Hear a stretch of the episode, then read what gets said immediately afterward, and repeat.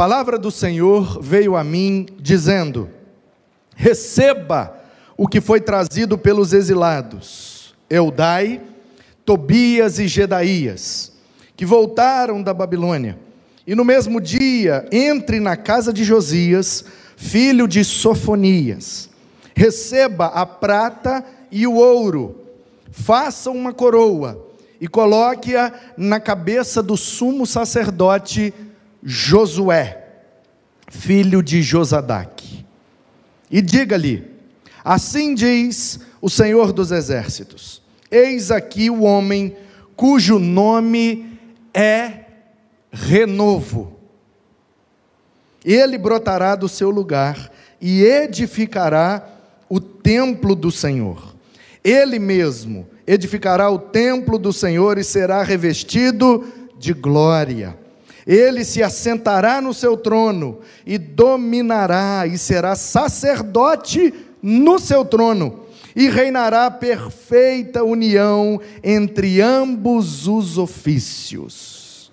A coroa será para Elém, para Tobias, para Gedaías e para En, filhos de Sofonias como memorial no templo do Senhor.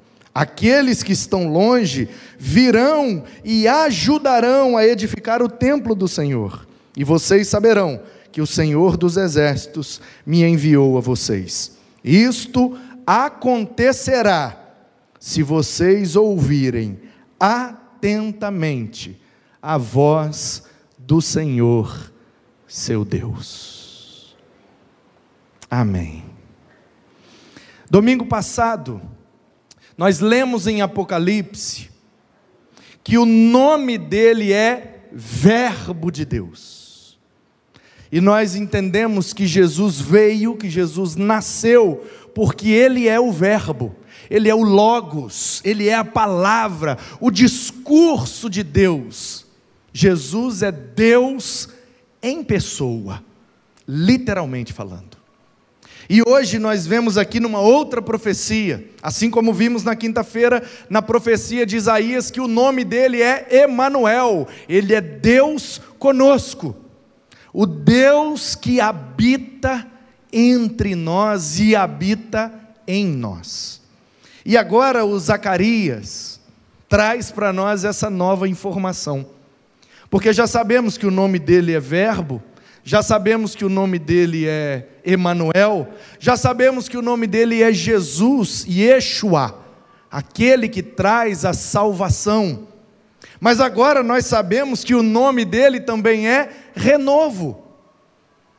Renovo que virá para ser um rei sacerdote ou um sacerdote rei, que vai colocar uma coroa que é feita de prata e de ouro. E isso que é uma cena muito linda. E literalmente o que está acontecendo aqui nos dias de Zacarias, que é 400 e alguma coisa antes de Cristo, quando Dário ainda reinava, aquele novo império que estava surgindo, Medo-Pérsia, povo da Média e também da Pérsia se uniram porque a Assíria ficava ao norte, a Babilônia ficava ao sul. A Assíria surgiu como império depois do Egito. Por volta de 750, atingiram seu ápice em 722 a.C., destruíram as dez tribos do norte. Samaria era a capital e Betel era o centro de adoração, e foi tudo destruído, e essas dez tribos nunca mais voltaram a se organizar como povo. Depois a Babilônia em 586, o seu ápice após 600 a.C. Então Nabucodonosor invade Jerusalém várias vezes e em 586 consegue destruir completamente o templo sagrado e lindo que Salomão tinha construído. Então a Assíria do norte destruiu o norte. A Babilônia do sul destruiu o sul, Judá.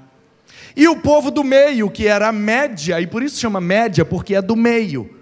e um pequeno outro povo que era vizinho da Média, os persas. Então eles se uniram e se tornaram então o chamado Império Medo-Persa. E eles se uniram para enfrentar a Babilônia e ganharam e se tornaram um novo império, com apenas uma diferença: a Babilônia destruía os povos, tomava tudo que eles tinham de riqueza, matavam as crianças, matavam os idosos, pegavam os jovens e levavam para serem escravos. O Egito escravizava, a Assíria escravizava, mas tinha muito mais prazer em matar, e a Babilônia matava crianças e idosos e pegava os jovens para serem escravos. Já o Império Persa, Medo-Persa, tinha uma característica diferente, que acabou gerando uma característica diferente no próximo império, que seria a Grécia, e que influenciou profundamente o último grande império, que foi Roma, com a chamada Pax Romana. Invadiam os povos, subjugavam os povos, mas não matavam nem escravizavam, apenas cobravam impostos. Então a Pérsia virou a chave de como lidar com aqueles que eram subjugados. E aí um dia Neemias, copeiro do rei da Pérsia, o grande Ciro, então ele com semblante caído, meio triste, desanimado, e ele era um cara sempre animado, para cima, sempre sorrindo, sempre legal. Conhece gente assim? Gente que é remédio, né? Ah, Abre assim um sorriso, chega, brilha, dá uma iluminada no ambiente, muda a vibe. Oh, glória, aleluia. Aí um belo dia o Neemias, que era esse cara, de repente ele entra para trabalhar. Aí meu rei, cafezinho aí, aí um chazinho aí, ó. Aí o rei olha e fala: Ah, Neemias, você está esquisito, meu filho? Cadê as canjicas? Ah, meu rei, eu estou meio, meio para baixo. O que está acontecendo? Não, é porque minha terra lá, rapaz, está lá desolada. E no meu povo, assim, sabe, tem uma cultura de que a gente, quando morre, tem que ser enterrado junto com os nossos pais. E eu estou vendo o meu povo morrendo, e a gente está sendo enterrado aqui na Babilônia, longe dos nossos pais. Ué, Neemias, e o que, que você precisa? Ah, eu queria voltar para lá. Porque tem uma turma de jovens aí, que já nasceram aqui na Babilônia, que eu não sei se você se lembra, mas já se passaram 70 anos. Então, os jovens que foram levados, e o mais novo, no mínimo aí 10 anos de idade, que aguenta já serviço, os meninos graudão, assim, tipo Rashid Júnior. Rashid Júnior tem oito, mas se ele tivesse lá, ele iria, com certeza, um menino grande. Então eles foram, o mais novinho devia ter no mínimo, no máximo 10.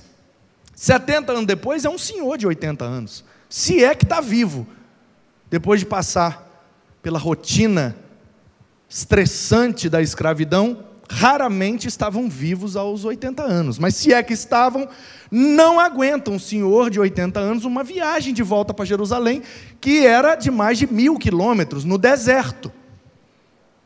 Então a geração que foi, ficou na Babilônia, irmãos. Ninguém voltou. 70 anos depois, não tem ninguém nem vivo mais direito.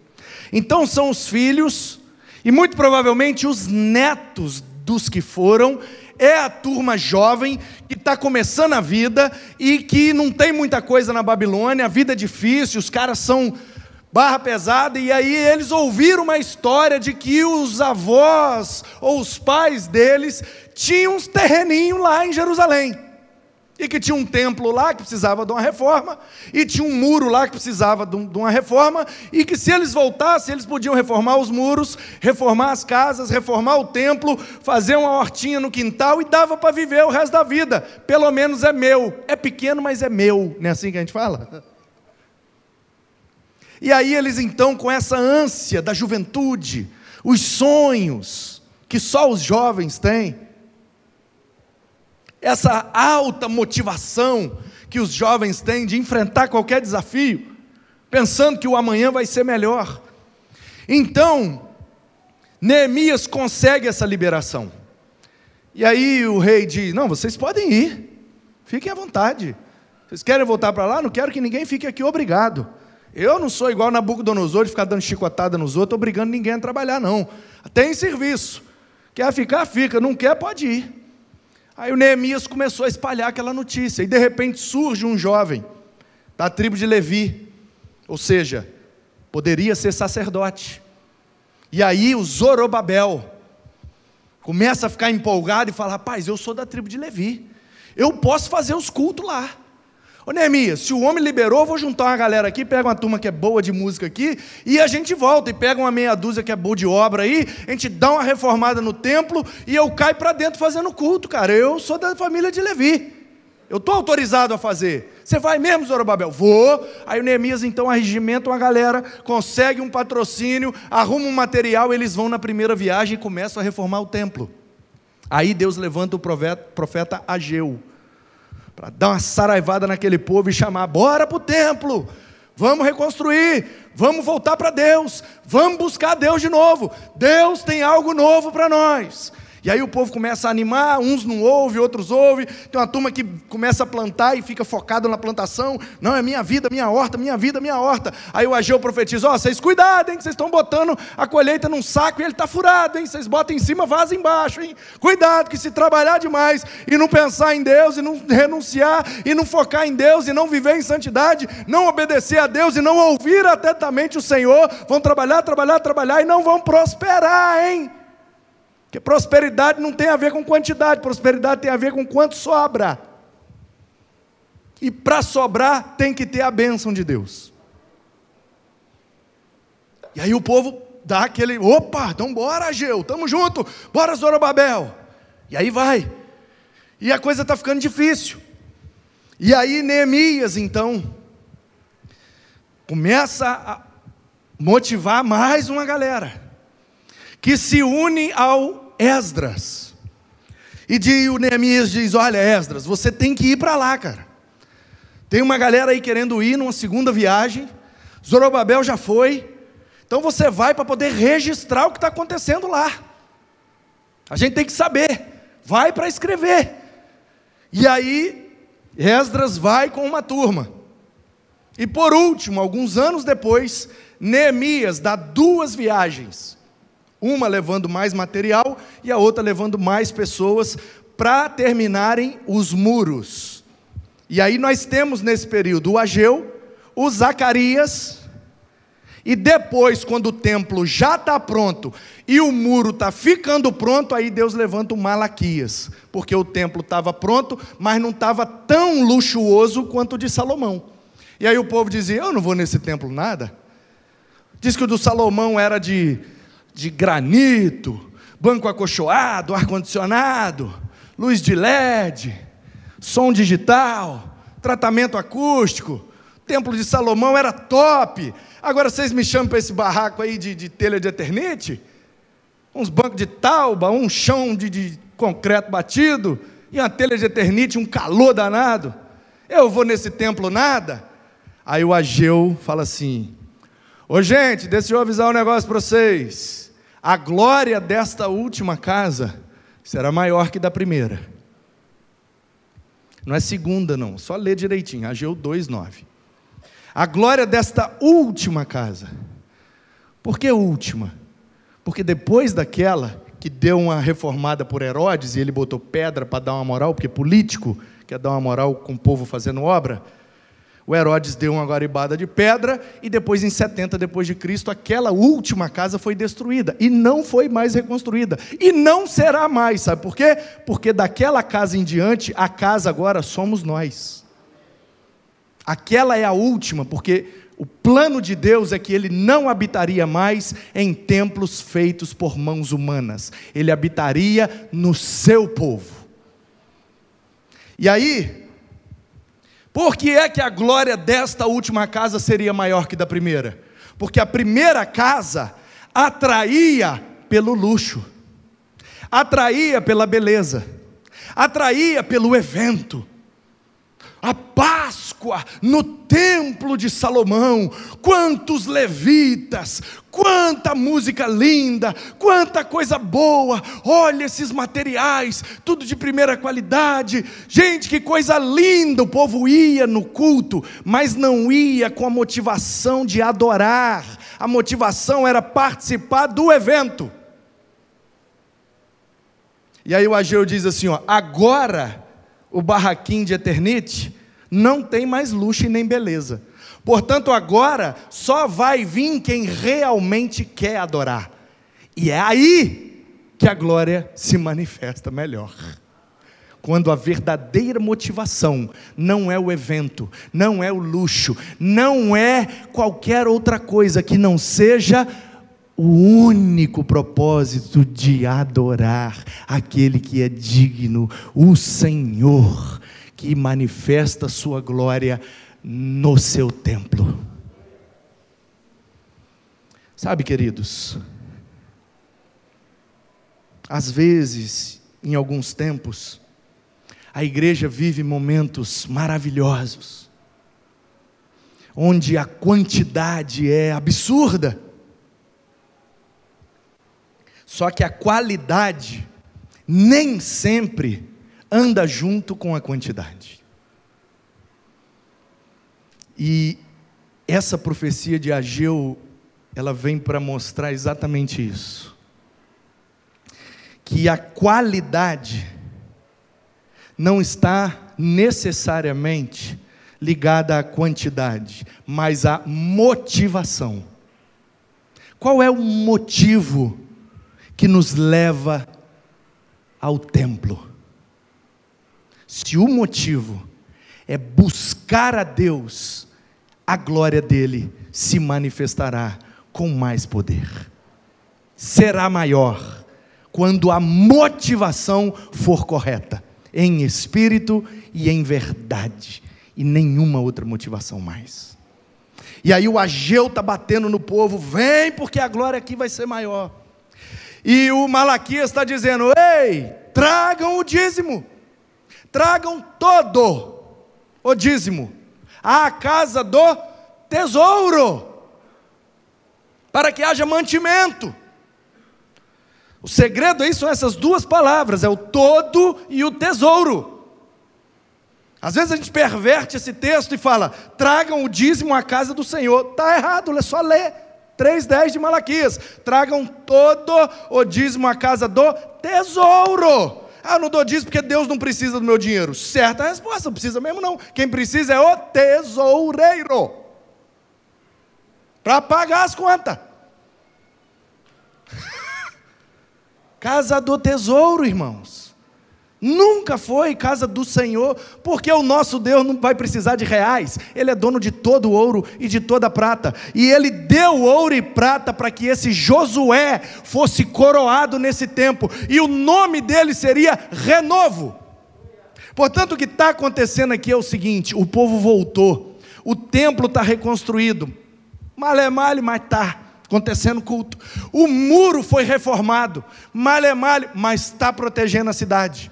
O povo voltou a cultuar, e o povo voltou a usar a terra, que era muito próspera. Mana, leite, mel. Então, a terra começou a produzir muito, e o povo cresceu o olho nas grandes colheitas e começou a abandonar o Senhor. E aí o Zacarias diz assim: Olha, gente, cuidado, hein? Que nada, Zacarias. Olha o tamanhozinho desse templo, cara. Ele não dá 10% do tamanho do de Salomão. Olha a quantidadezinha de gente que está indo aí nesse templinho, rapaz. Você acha que a gente vai largar essa colheita? Olha o quanto a gente vai ganhar esse ano com essa colheita. A gente vai largar tudo por causa desse templinho e essa meia dúzia de gato pingado aí? Aí o Zacarias 4:10. Não desprezem os pequenos começos. Porque o que começa grande não tem mais para onde ir, mas o que começa pequeno pode crescer e atingir a glória de Deus. Não desprezem os pequenos começos.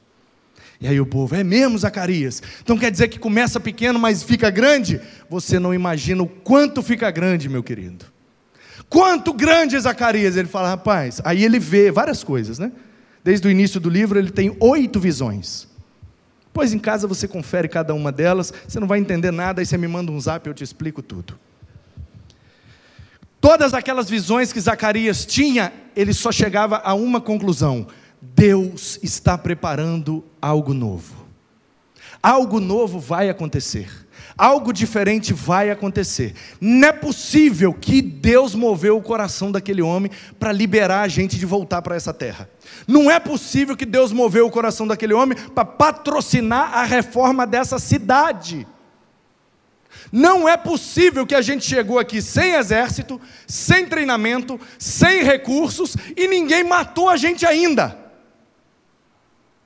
Já se passaram mais de 50 anos e nós ainda estamos aqui vivos? Não, só pode que Deus está preparando um negócio muito especial. Aí de repente chega a última leva. Quando chega a última leva, vindo da Babilônia, o Zacarias, que tinha acabado de ter a oitava e última visão, com as quatro carruagens, Mateus, Marcos, Lucas e João, depois a gente conversa sobre isso. Ele está vendo um monte de coisa. Ele viu rolo, ele viu mulher, ele viu cesto, ele viu um monte de coisa. E cada coisa dessa simboliza algo que aponta para Cristo, para os evangelhos, para a obra, para o sacrifício, para a ressurreição e para a segunda vinda de Cristo. Quando ele tem a última visão, chega a última leva. Quando chega a última leva, Deus fala com ele: Ei, Zacarias, fala, Senhor. Está vendo esse povo que está voltando aí? Sim, senhor, estou vendo. Então, tem um rapaz lá que chama Eudai, tem um outro que chama Tobias e tem um outro que chama Gedaías. Procura eles. Aí Zacarias, para já, meu Deus, ei, da caravana que está vindo aí da Babilônia. Quem é aí o Eudai? Opa, sou eu. Faz favor, você. Quem é o Tobias? Sou eu. Faz favor, você também. Quem é o Gedaías? Faz favor, vocês três me acompanham. Aí os três vai, meu Deus, o que está acontecendo? Aí vão andando atrás de Zacarias. E aí, vocês estão vindo da Babilônia, né? Beleza. Vamos lá na casa de Josias? Bora. Você é o filho de Sofonias? Sim, sou eu mesmo. Ok. Então faz o seguinte: vocês trouxeram a prata e o ouro aí, não foi? Sim, trouxemos, é o patrocínio lá da Pérsia. Pega a prata e o ouro aí, faça uma coroa. E sabe o Josadac? Sim, sei. O filho dele não é Josué?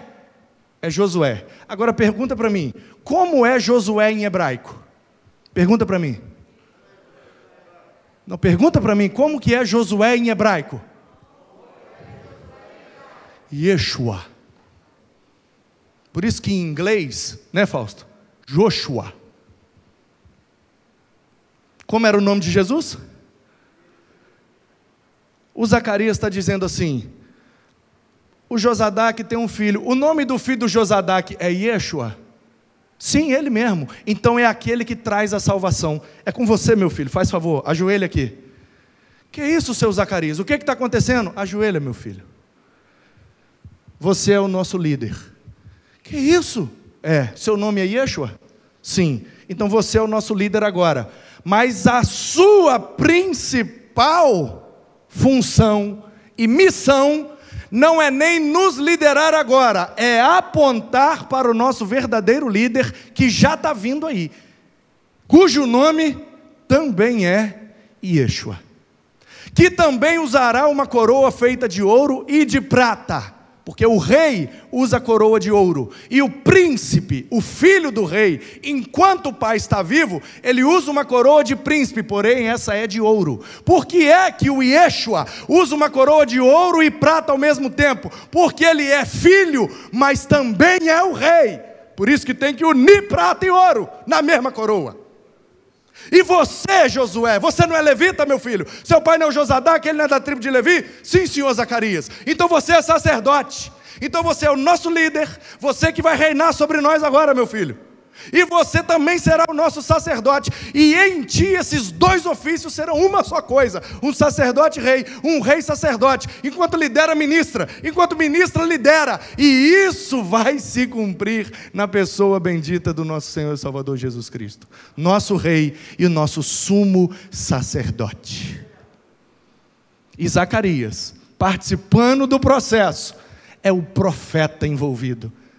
E Jesus é, ao mesmo tempo, sacerdote, rei e profeta. Os três ministérios aqui envolvidos apontam para Cristo. Portanto, essa situação que está acontecendo no dia de Zacarias aponta para o Natal, meu irmão. Quando Jesus nasce, ele é o rei. Por isso que Herodes, como nos contou Nicolas, fica doido, porque o rei dos judeus nasceu, descendente de Davi, nasceu na cidade de Davi. Meu Deus, esse homem vai tomar meu trono. Vou matar enquanto ainda é um bebê. Ele morreu. E o bebê cresceu e vive e reina para todo sempre. Quantos Herodes se levantarem, cairão mortos, porque o nosso Deus é o Senhor dos exércitos. Natal, um convite ao relacionamento com o renovo de Deus. O Zacarias, além disso tudo, que já está muito lindo, eu podia fechar a Bíblia e nós ir embora. Mas ele ainda disse que o nome seria renovo. Ou seja, estamos há muitos anos sem um rei. Fomos para a Babilônia, voltamos, os anos estão se passando e a gente não tem mais um rei.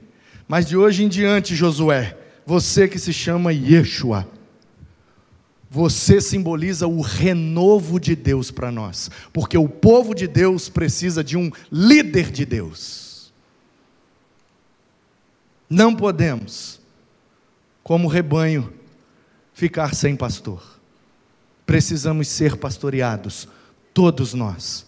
E Deus escolheu o método de nos pastorear através daquele que Ele chama e capacita para serem nossos pastores.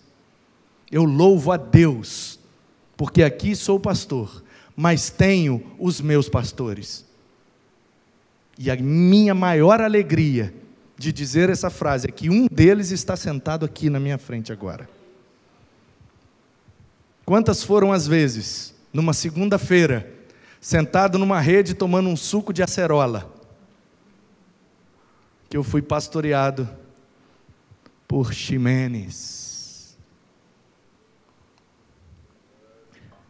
Aí ele aponta para Deus, mas Deus aponta para ele, porque foi Deus, através dele, que apacentou o meu coração no momento que eu precisava. E eu ainda sou tão ruim que só um não dá conta de mim. E além dele eu ainda tenho mais dois, olha para você ver. Ai daquele que não consegue perceber a importância que tem uma pessoa de Deus para nos orientar conforme a vontade de Deus. É na multidão dos conselhos que está a sabedoria. É na submissão que a gente aprende a glorificar aquele que é grande. Quem não senta para aprender, não pode se levantar para ensinar. Quem não consegue se submeter, nunca pode liderar. Portanto, irmãos, quando esse Josué, filho de Josadaque, é coroado naquele momento, com uma coroa que ao mesmo tempo é de prata e de ouro, o nome dele significa o que traz a salvação. O Zacarias olha para ele, a turma está toda com o olho arregalado. Meu Deus, o que está acontecendo? Temos um novo rei. E aí o Zacarias olha para ele e diz assim: o nome dele é renovo.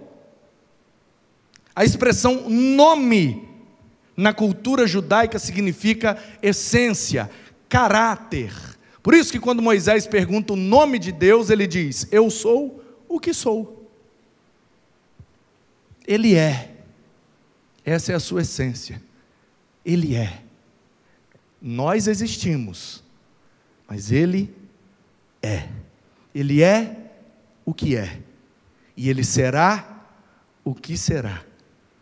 Porque Ele é o mesmo ontem, hoje e eternamente. Portanto, aquele povo se alegrou. Aquele povo começou a viver um momento novo, porque creram que Deus estava prestes a começar um renovo na vida deles. E a última palavra da perícope que li com vocês diz: Isto acontecerá se atentamente ouvires a voz de Deus. Se você ouviu essa profecia de Zacarias, atentamente, e crê que Jesus nascendo, é Deus te convidando para um renovo na sua vida, você pode começar a vivê-lo a partir de agora. Basta que haja fé no seu coração. Basta que você olhe para essa pessoa, Josué, filho de Josadaque, com uma coroa na cabeça. E ele aponta para o Rei dos Reis. Eu fico imaginando, esses dias eu estava orando, e orando, e eu, e eu viajo muito, minha mente é, é meio complicada, irmãos. Vocês têm que orar mais por mim. E eu estava orando e pensando, Senhor, Natal, Natal é um convite. Ai meu Deus, convite, Natal, Natal, convite. Eu orando, meu Deus, meu Deus, meu Deus, meu Deus. E eu fiquei pensando assim, de repente eu parei de orar e fiquei pensando, porque no meu coração vinha vontade de pedir um monte de coisa para Jesus, já, já que Natal, é, Natal é um convite para o relacionamento, então Natal também é tempo de trocar presente, Natal é tempo de dar presente, de receber presente. Aí eu falei, aí eu comecei a pensar na minha lista de presentes. Eu imaginei a seguinte cena: Jesus aparecendo para mim, dizendo: Vai, meu filho, me pede, o que é que você quer de Natal? E aí eu comecei a imaginar uma lista de coisas. E aí, de repente, explodiu dentro de mim uma grande verdade. Espera aí, mas quem ganha o presente é quem está fazendo o aniversário. E o aniversário não é meu. O aniversário é de Jesus. Então quem tem que ganhar um presente é Ele. Então, Senhor, eu não tenho que te pedir nada. Eu é que tenho que te perguntar: o que que o Senhor quer de mim de presente esse ano? O que, que o Senhor quer de mim? Eu quero te dar um presente. O Senhor vai fazer mais um aniversário. O que, que o Senhor quer? E daquele momento para cá ele vem ministrando algumas coisas.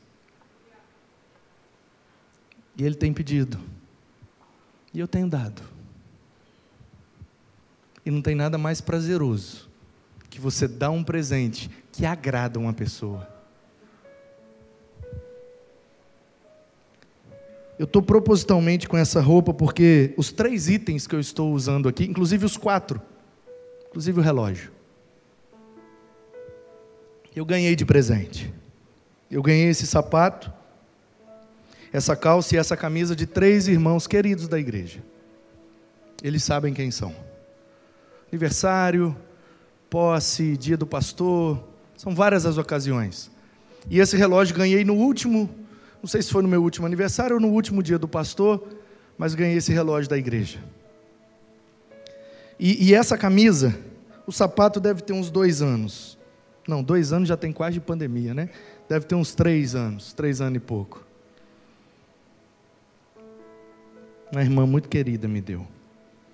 46. Eu não sei onde é que ela arrumou um sapato 46. É o mais confortável que eu tenho, por isso que eu tenho usado ele ultimamente, que eu gosto de vir a pé de casa. Ele é muito confortável. Essa calça foi do irmão querido também. Ele me deu, já deve ter uns quatro anos.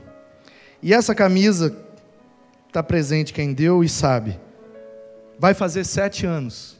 Que foi uma das primeiras que eu ganhei quando eu cheguei aqui. E aí ela ainda está boazinha. Olha para você ver como é que a Ana Paula cuida bem das minhas roupas.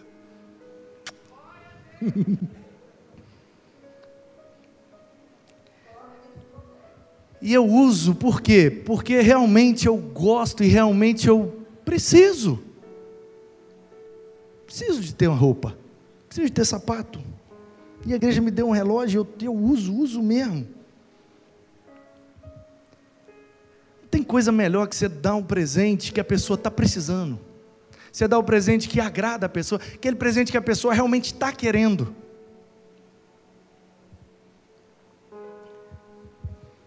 E aí eu comecei a. Ô oh, Jesus, o que, que o Senhor quer de mim? Eu quero te dar um presente, mas eu quero dar o um presente que te agrada. Aqueles magos, que não sabemos quantos eram, deram ouro, incenso e mirra. Ouro tem a ver com realeza, preciosidade. Incenso tem a ver com aquilo que sobe, e no livro de Apocalipse, simbolicamente, é orações. Porque quando acende o incenso, a fumaça sobe. E mirra é o perfume, tem a ver com um cheiro bom. E Jesus recebeu daqueles homens, reconhecendo que Ele é o Rei, Ele recebe as orações, e Ele é que tem o bom perfume que nos atrai. E a pergunta continua: o que é que eu, nesse Natal, vou dar para Deus de presente? E Ele está me dizendo: o meu nome é renovo. Quem sabe, meu querido, a partir de hoje, a partir de agora, você não toma uma decisão de fazer e de viver algo realmente novo a partir de agora. Espera o Réveillon, não. O ano só é novo quando o renovo alcança as nossas vidas. De nada adianta mudar o calendário se não mudar aqui dentro. É aqui que precisa mudar. É aqui que precisa de um renovo. É aqui que precisa da verdadeira motivação. Por que fazemos o que fazemos? Ele tem renovo para nós. Talvez você está cansado, pensando em desistir. Os dois últimos anos foram muito difíceis. Mas Ele está aqui nessa noite. E o nome dele é renovo. Ele pode renovar as suas forças. Ele pode reescrever o seu futuro. Ele pode ser o rei e o sacerdote da sua vida, porque ele já está sendo o profeta que está falando ao seu coração desde o momento que você entrou aqui nesse lugar se ouvires atentamente, assim acontecerá.